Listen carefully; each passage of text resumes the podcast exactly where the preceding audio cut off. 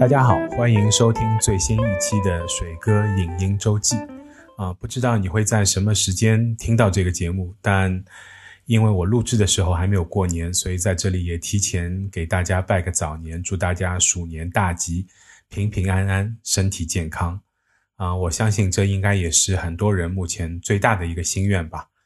因为一些众所周知的原因啊，目前很多人都会比较害怕。去往人流比较密集的地方，那其中一个很典型的地方就是电影院。我相信这件事情呢，应该也会对今年的春节档可能会有一定的影响。在准备这期节目之前呢，其实我是有其他的选题的，但考虑到马上就要过年了，所以还挺想跟大家分享一下，在今年的春节档啊，我会去看哪些电影。因为每年的春节对我来说，其实都是一个很特别的啊，一个人的。电影狂欢节为什么这样说呢？因为我在过年时候，大部分的时间其实都是在电影院度过的。因为我的生活状况可能相对来说比较特别一点，然后我基本上都是一个人过年。那如果不出去旅游的话，我基本上都会把时间花在电影院里面，或者抽一个时间去健身。啊，所以每年的春节对我来说，就是可以在集中在某几天里面看很多电影的很快乐的时光。今年我相信应该也不例外，但是在这里也希望大家，如果你春节还是会选择去电影院的话，啊，也希望你做好一些防范的措施，一定要保证身体健康。嗯，今年的春节档其实原来是挺热闹的啊，有很多在我看来应该还挺期待也挺不错的片子要上演。那今天因为考虑到目前的这个状况，所以除了会跟大家聊一下我自己会选择去看的春节档的一些影片之外，啊，还会跟大家说，在春节里，如果我不出门去电影院，待在家里面，我自己会选择二刷的一些片子。呃，为什么会说二刷的片子呢？因为有几部电影，其实我之前已经看过了，而且其实也在我的水哥影音周记的选题里面，之后都会花时间跟大家，呃，用一集甚至两集的时间，好好聊一聊这些电影啊。但在今天呢，也会和大家先。简单的说一下，因为这些电影我在春节的时候也会准备二刷，然后更巩固一下我后面节目的一些功课，所以在这里也会跟你分享，嗯，我觉得很不错的一些片子，或许你也可以考虑在春节期间如果不出门待在家里面的话，也可以看一下啊。这就是今天节目的内容。好了啊，废话不多说了，那我们就直接进入正题，来看看说今年的春节档有哪些电影是值得去看的呢？游戏才刚刚开始。游戏。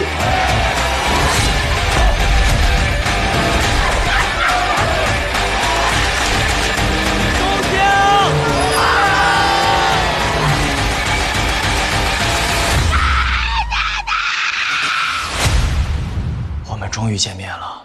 ，Q。我们就先来说说啊，春节两大 IP 当中的其中一个，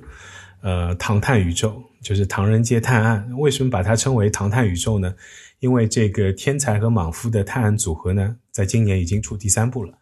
呃，对于陈思诚导演转型之后推出的这种喜剧加侦探推理加上地方特色的贺岁 IP，我觉得还是挺钦佩的。而且今年除了电影之外，其实他也在呃网络平台上推出了电视剧版本。虽然我自己还没有看过，但有看过一些评论啊，都觉得还算不错。所以我觉得像这样一种嬉笑怒骂中的破案，加上翻转，再加上众多人物衍生出来的小故事线，呃，案情的基本逻辑呢也都站得住脚，然后再加上类似基本演绎法的这种视觉设计，也给天才刘昊然有了一定的发挥空间。这种类型电影加上合适的类型演员，保证了影片具有足够的戏剧性。所以从这个角度上面来讲，我觉得《唐探》系列。确实有机会能够够得上是一个宇宙，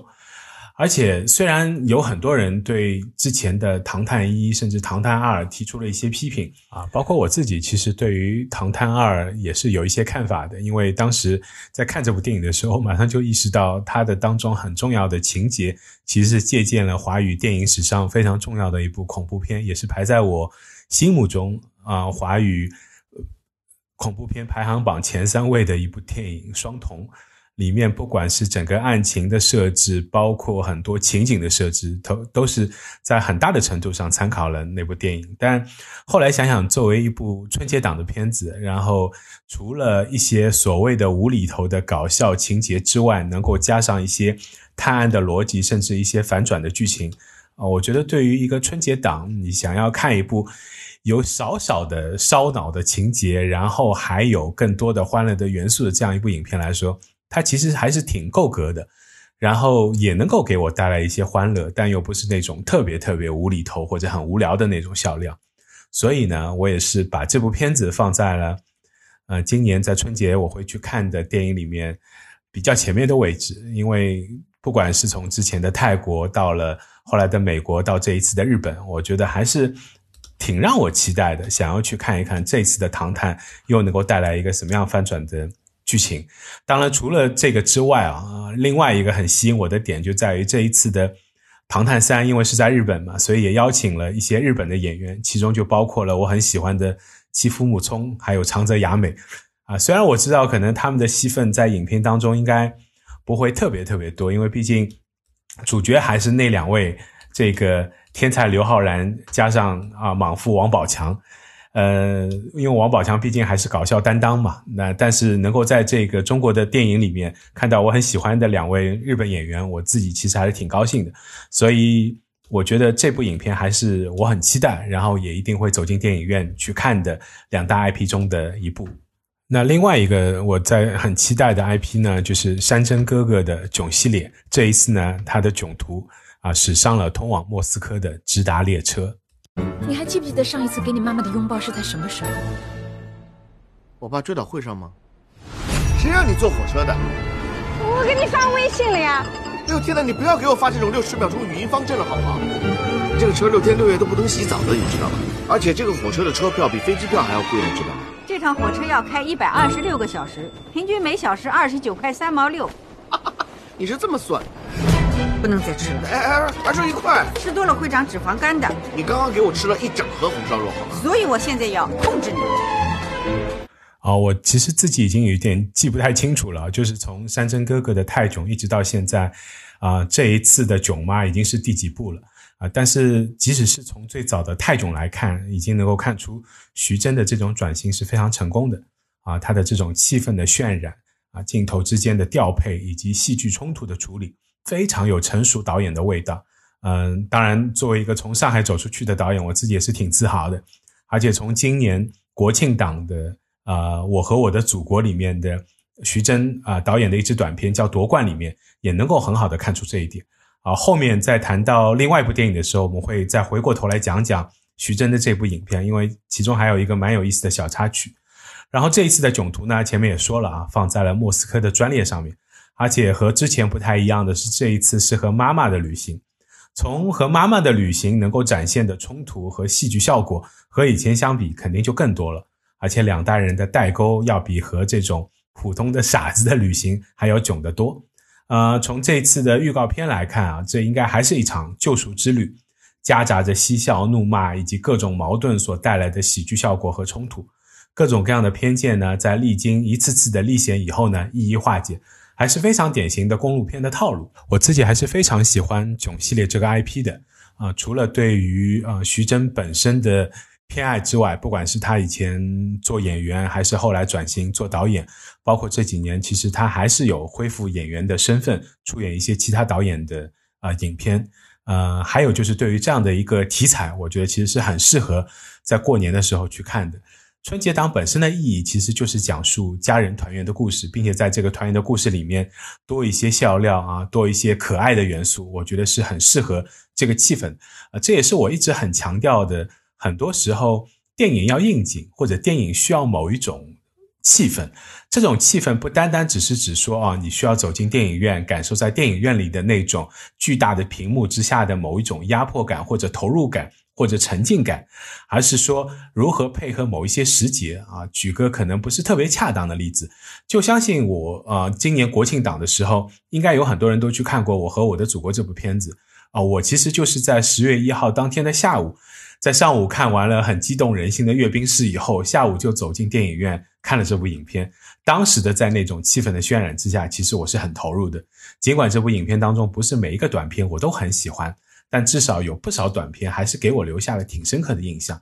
呃，我相信，如果不是在当时的那种气氛之下，而是像有一些人可能是在事后隔了一段时间，在呃一些网络平台上，只是在家里的电视甚至电脑上。看这部电影，我相信就会逊色不少。所以，电影有的时候不单单只是一个影像的艺术，或者故事的艺术，或者只是通过啊不同的屏幕去看别人讲述的一个故事。在很多时候，电影本身还是很需要某一种气氛的渲染的啊。这也是为什么我觉得春节档也好，贺岁档也好，它其实是一个比较特殊的档期。在春节的这种气氛之下，是需要某一些比较适合这种气氛之下的类型电影。来更好的烘托这种气氛，而反过来说，在这种气氛的烘托之下，这一部分相对比较特定的类型电影也会更容易打动人，也会让你在那个时刻更容易被这些电影所吸引，也能够产生更好的观影效果啊！这也是为什么我觉得对于这两个啊春节档的比较特殊的 IP，前面说的啊唐探系列啊，刚刚说的啊山珍哥哥的囧系列啊，都是我比较。期待的也是我自己一定会走进电影院去观看的两部电影。好了，说完这两个 IP 之后呢，呃，还有另外两部电影也是我这次春节档啊比较想要看的啊。其中第一部呢是一部动画片。看来你还是没有悟透，你对真相一无所知。你以为你救的是什么人？姜子牙！姜子牙！姜子牙！你现在到底在干什么？愿天下再无不公。住手！便走自己的道。若昆仑不救，便由我来救。不知道今年夏天你有没有走进电影院看一部叫做《哪吒》的国产动画片？我是在那一次看完哪吒之后，就看到了这一部的预告片《姜子牙》，也是从那个时候开始呢，我就特别期待姜子牙的上映。呃，我相信大家对于哪吒这部国产动画电影一定也是有不同的评价，尽管它创下了非常惊人的票房记录，但是我通常不太会从票房的角度来评判或者看待一部电影。呃，我喜欢哪吒，第一个是因为。它的美术做得非常非常好，而且也非常非常精致，这个是非常大大出乎我意料之外的。作为一个非常喜欢看动漫的人，呃，哪吒的表现确实让我眼前一亮。第二呢，哪吒也颠覆了以前我们讲这种传统的神话故事的一些所谓的套路，讲出了一些不一样的价值观和有趣的方式。这个也是我很喜欢这部动画片的一个原因啊。基于此，所以我也特别期待今年这一部新的姜子牙的上映。姜子牙这部片子呢，其实脱胎于一六年的二维动画电影，叫《我的师傅姜子牙》啊。这部电影呢一直在鸽子啊，就是说了很久，但是始终没有机会上映。然后在原先的片方和光线合作以后呢，原来的片子就整合为姜子牙，加入了神话系列。嗯，这部片子原来的导演李伟也是新姜子牙的导演之一。姜子牙作为彩条屋中国神话系列的重要作品之一，我觉得他承担的责任要比哪吒更重。啊，因为哪吒开门红，其实给了姜子牙不小的压力，而且哪吒的开门红红的开天辟地。呃，但是在哪吒之后呢，一定要有第二个成功的单人作品，才能保证这个神话 IP 以后的顺畅之路。这也是前面我提到唐探的时候，为什么说唐探已经可以称之为一个唐探宇宙？因为它目前来说已经有三部电影加上一部电视剧，其实已经构成了一个相对来说比较完整的。一种套路宇宙，这个套路宇宙其实跟漫威是有类似之处的，呃，而且从这次姜子牙的预告来看，我觉得至少美术上没有什么问题，我相信还是承继了哪吒上面至少从技术的层面上面来讲非常出色跟优秀的表现。那现在更期待的可能就是他的一个故事，而且从整个姜子牙的预告片上面来讲，他所传递的那种价值观和哪吒里面的。还是有一脉相承之处的，所以对我个人来讲还是比较期待的。那除了这一部动画片之外呢，那还有一部我很期待的春节期间的电影呢，是一部新片。这部新片呢，也是我非常喜欢的一个类型，就是体育传记片。那是哪一部呢？为什么打球？为我爸妈？那你永远也打不出来。再想，成为你，那你就搞错了。其实。我就是放不下。我们这代人是苦过来的。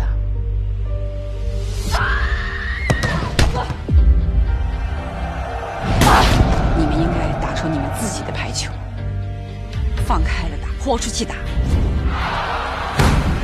中国女排，打！我和你们在一起。这部影片呢是啊，最近二十年里面中国非常难得的体育题材电影。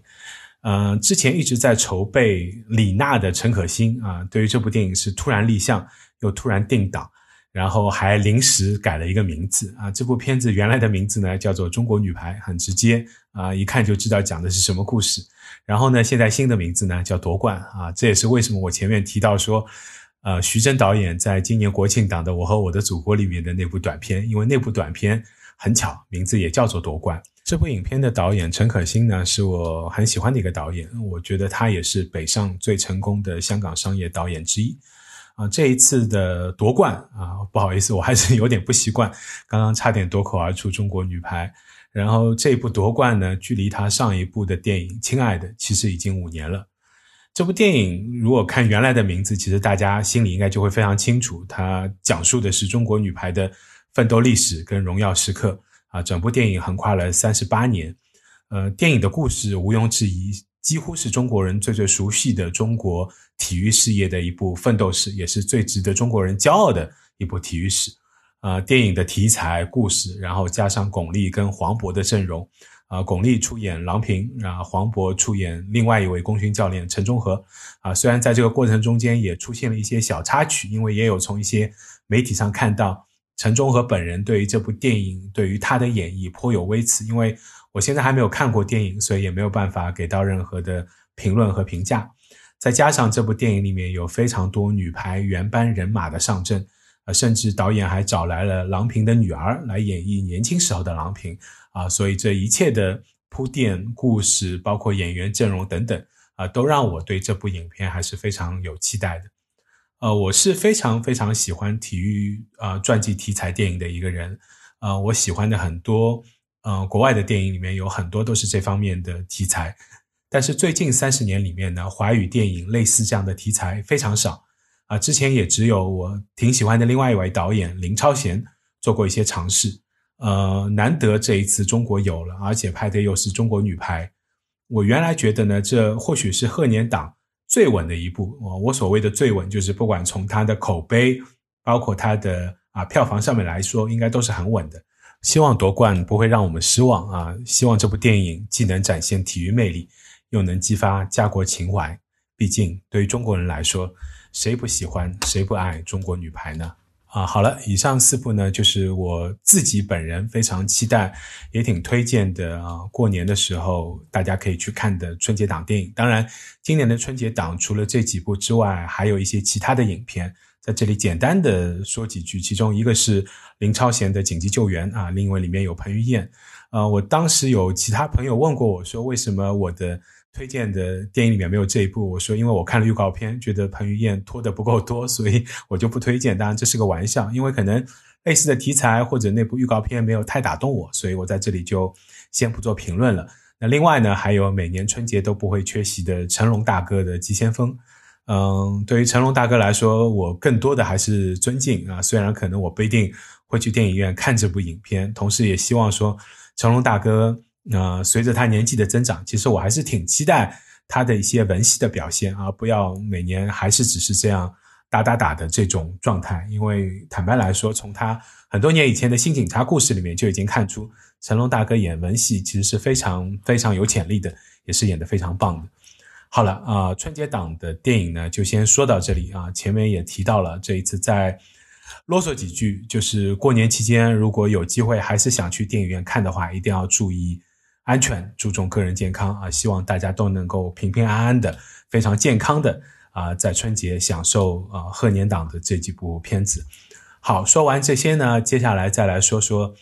我在过年期间如果不去电影院，在家里会啊二刷的两部影片。其中第一部影片呢，还是我前面提到的我非常喜欢的体育题材的影片啊。这部影片呢，跟赛车有关。Mr. Ford, Ferrari has a message for you, sir. What did he say? He said Ford makes ugly little cars in ugly factories. And, uh, he called you fat, sir. We're gonna bury Ferrari at Le Mans. So the great Carroll Shelby is gonna build a car to beat Ferrari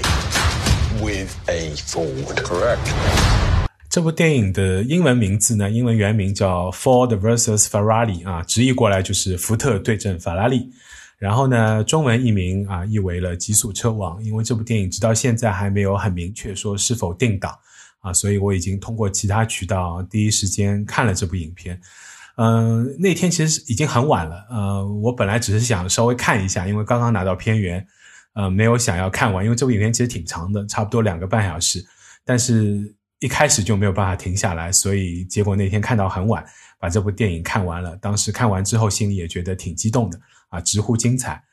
极速车王》这部影片呢，可能是自二零一三年《极速分流》啊，不知道有没有大家看过这部影片？当时是呃被国内引进的，我也是在电影院有看过的啊。英文名称叫《Rush》，啊，讲述了七十年代非常著名的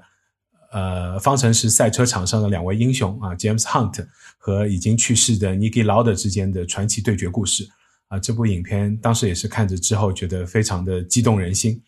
呃，《极速车王》被誉为自 Rush 以来最优秀的赛车题材电影。嗯、这部电影讲述的也是一段真实的啊、体育的历史。呃，在上世上个世纪六十年代的勒芒二十四小时的赛事中，福特和法拉利之间的宿敌故事。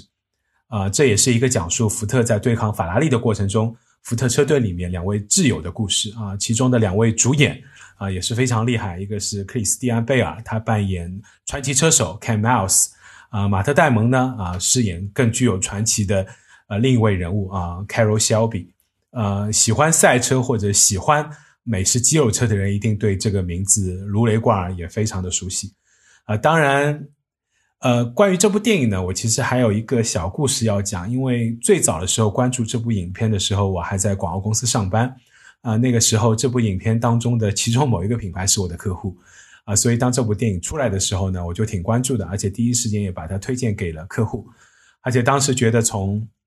预告片上面来讲啊，这部影片很有可能会成为这个品牌啊作为对外宣传的一个挺好的一个素材。啊，但是在看完了这部影片之后呢，我发现好像这部影片对于这个品牌其实不是那么的友好，因为我也在一些影评人的故事当中呢看到一个说法，就是有人说这部电影不应该叫 Ford vs Ferrari，应该叫 Shelby vs Ford 啊，因为它讲述的是一个理想主义的英雄对抗大企业系统的故事啊。至于为什么这么说啊，我相信大家如果有机会去看了这部影片之后，就应该会明白的。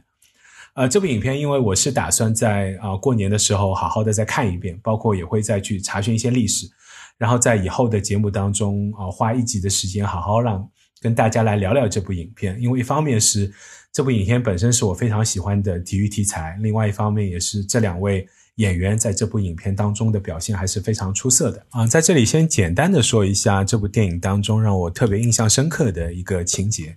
就是当年啊，福特其实是有机会收购法拉利的啊，但是遭到了法拉利的拒绝啊，是法拉利之后啊出售给了菲亚特。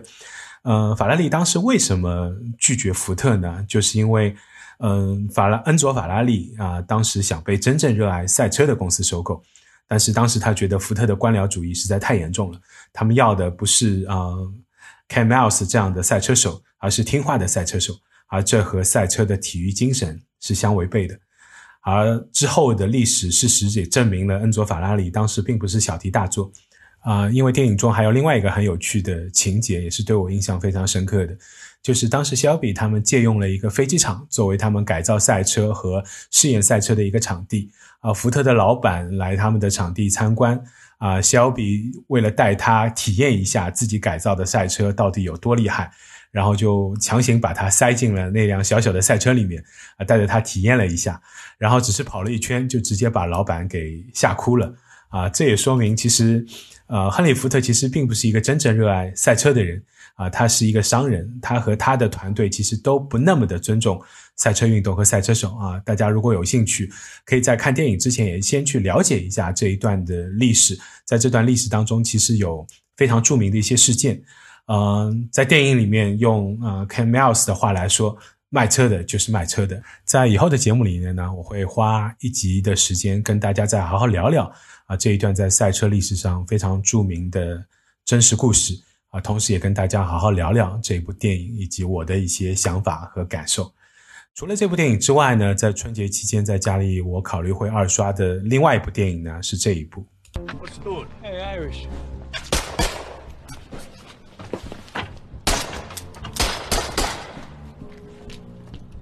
简单、直接、粗暴，对我要二刷的就是这一部《爱尔兰人》。呃，相信肯定有很多人已经看过这部电影了，或者至少你在评论圈，或者如果你对电影感兴趣的话，有很多人也评论过了这部电影。呃，我自己其实还在消化，所以我希望在春节期间能够花一点时间，好好再仔细的看一部这部影片。那另外还有一个原因呢，就是因为这部影片其实是根据一本同名的纪实文学啊，或者说小说也好，虽然里面有很多情节是啊真实的改编的，这部小说叫做《听说你刷房子了》。呃，我也找时间抽空看了这部书，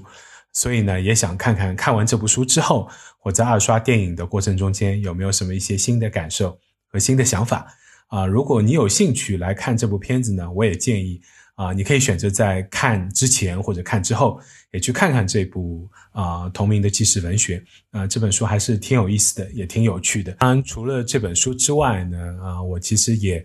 重温了跟这个爱尔兰人当时所描述的历史事件相关的一些电影。这个里面包括了马丁斯科塞斯的其他的黑帮题材的影片，啊，也包括了另外一个很厉害的导演 Oliver Stone 的一部经典电影 JFK，就是描述肯尼迪遇刺的。啊，类似于像一个纪录片式的纪实电影啊，因为在那部电影里面，其实也描绘了很多和爱尔兰人相关的一些当时历史事件的一些描述，啊，所有的这些其实都可以帮助我更好的理解爱尔兰人要讲述的这样一个故事，也让我更好的回顾那一段美国的历史的故事。呃，所以对于任何想要观看这部影片或者对这段历史有兴趣的人，我都建议春节的期间啊，如果你在家有时间的话，可以。多找一些不同的资料，相互交叉的来看，我觉得这会是一个非常有趣也很有意思的一个经历，也帮助我们更好的去理解啊导演在背后所要讲述的那些故事里面或者没有讲出口的那些事情。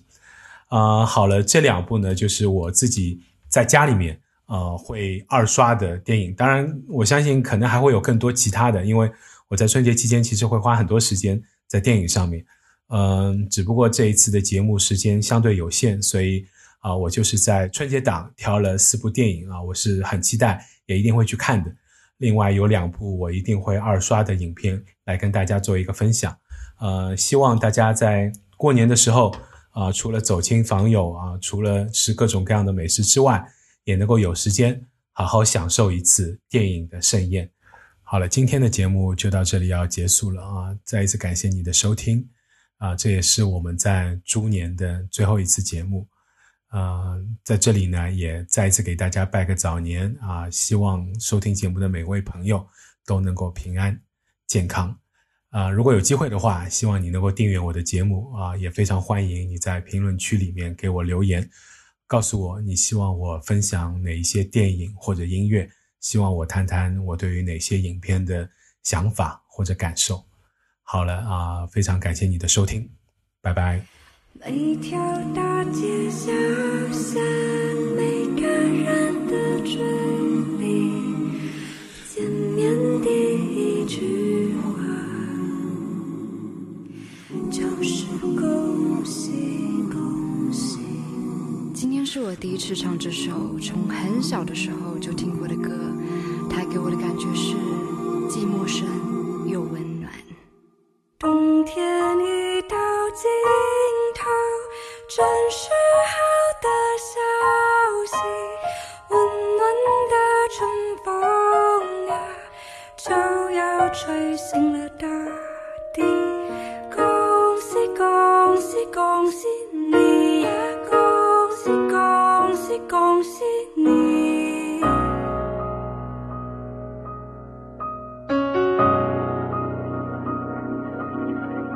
你的思念如久治不愈顽疾，你的乡音如母亲给的胎记。归来吧，游子，功名臣服不必提，只知初衷，别忘记。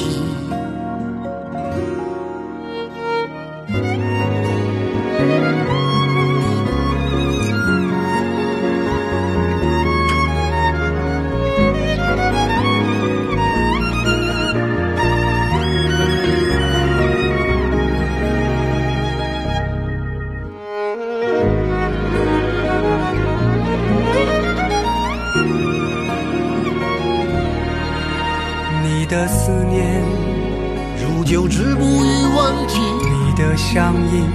如母亲给的太极。归来吧，游子，功名臣服不必提，只知初衷，别忘记。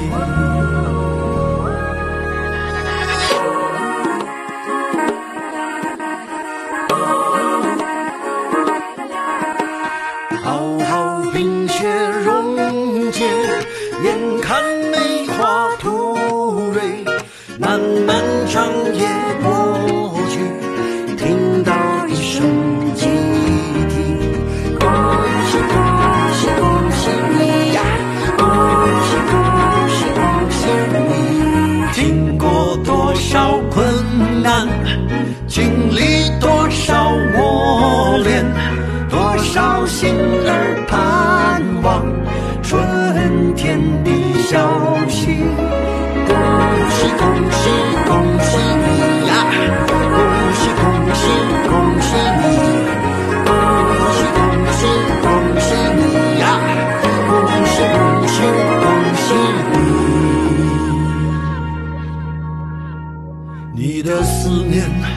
如旧之不遇，忘记，你的乡音如母亲给的叹息。归来吧，游子，功名臣服不必提，只知初衷，别忘记。